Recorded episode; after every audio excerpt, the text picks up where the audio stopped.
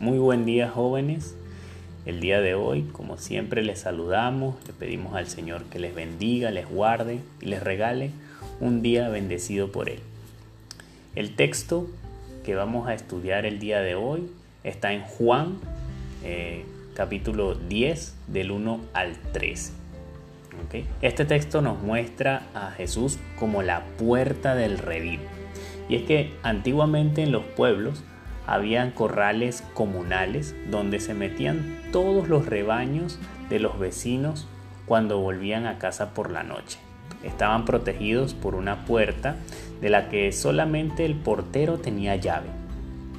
Era a esa clase de lugar a la que se refería Jesús en los versos 2 y 3. Pero cuando el tiempo lo permitía y las ovejas no volvían por la noche al pueblo, se recogían en rediles al aire libre, que eran y son sitios cercados con un vallado de estacas y redes, con una abertura por la que entran y salen las ovejas, es decir, sin puerta propiamente dicha. Lo que sucedía era que por la noche el mismo pastor se tumbaba y acurrucaba en la abertura, de forma que ninguna oveja podía salir sin pasar por encima de su cuerpo. Literalmente, el pastor era la puerta. Eso era lo que Jesús tenía en mente cuando dijo yo soy la puerta.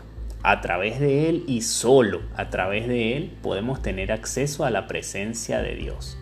Qué palabras tan extraordinarias las que, nuestro Salvador les deja saber a aquellos que lo estaban oyendo en aquel momento. Y es que Cristo vino a mostrar la única forma de poder llegar al lugar celestial, aquel en donde nos podremos encontrar cara a cara con nuestro Creador.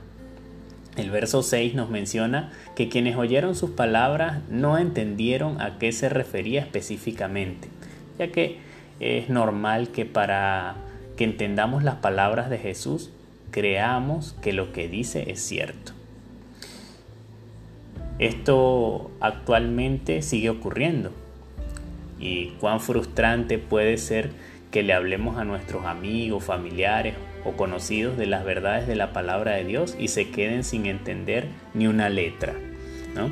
Sin embargo, siempre hay esperanza ya que debemos recordar que nosotros no somos quienes convencemos a este mundo de pecado. Ese trabajo es directamente del Espíritu Santo, mientras que el nuestro es hablar y hablar de lo que Cristo ha hecho en nuestras vidas.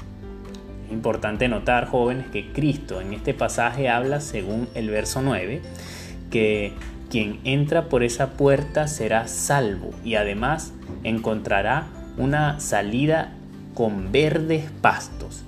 Este sin duda es un texto en donde debemos detenernos, queridos jóvenes, y pensar por un momento en lo importante que es conocer qué es lo que tenemos cuando conocemos a nuestro Salvador, cuando entregamos nuestras vidas a Cristo.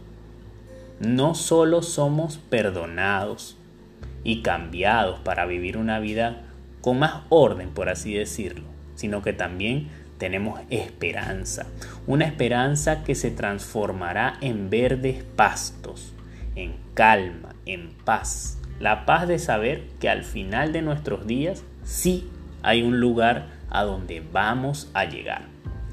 Jesús se presenta como el que ha venido para que tengamos vida y para que la tengamos en más abundancia. La frase griega para tenerla en más abundancia quiere decir una superabundancia de algo. Ser seguidor de Jesús, saber quién es y lo que representa es tener una superabundancia de vida. Hay un relato que dice que un soldado romano fue a Julio César para pedirle permiso para cometer un suicidio. Era un pobre desgraciado y desanimado sin vitalidad. El César le miró y le dijo, pero hombre, ¿has estado vivo de veras alguna vez? Cuando intentamos vivir nuestras propias vidas, se nos hace aburrida y vacía.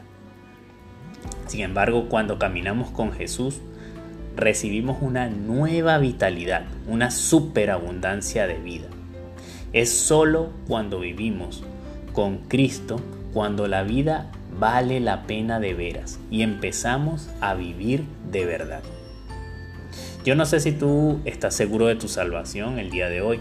Ignoro si tienes miedos cuando piensas en la muerte, pero déjame decirte que quien cree en Jesús y entra por esa puerta puede tener la mejor seguridad que ha tomado la decisión correcta, ya que tendrá la vida que no acaba en este mundo, sino que por el contrario trasciende más allá a una eternidad junto a nuestro Padre Celestial. Entonces, querido joven, el día de hoy yo te invito a que puedas compartir con otro lo que encontraste tú detrás de la puerta que es Cristo Jesús. Que Dios te bendiga y que tengas un excelente día.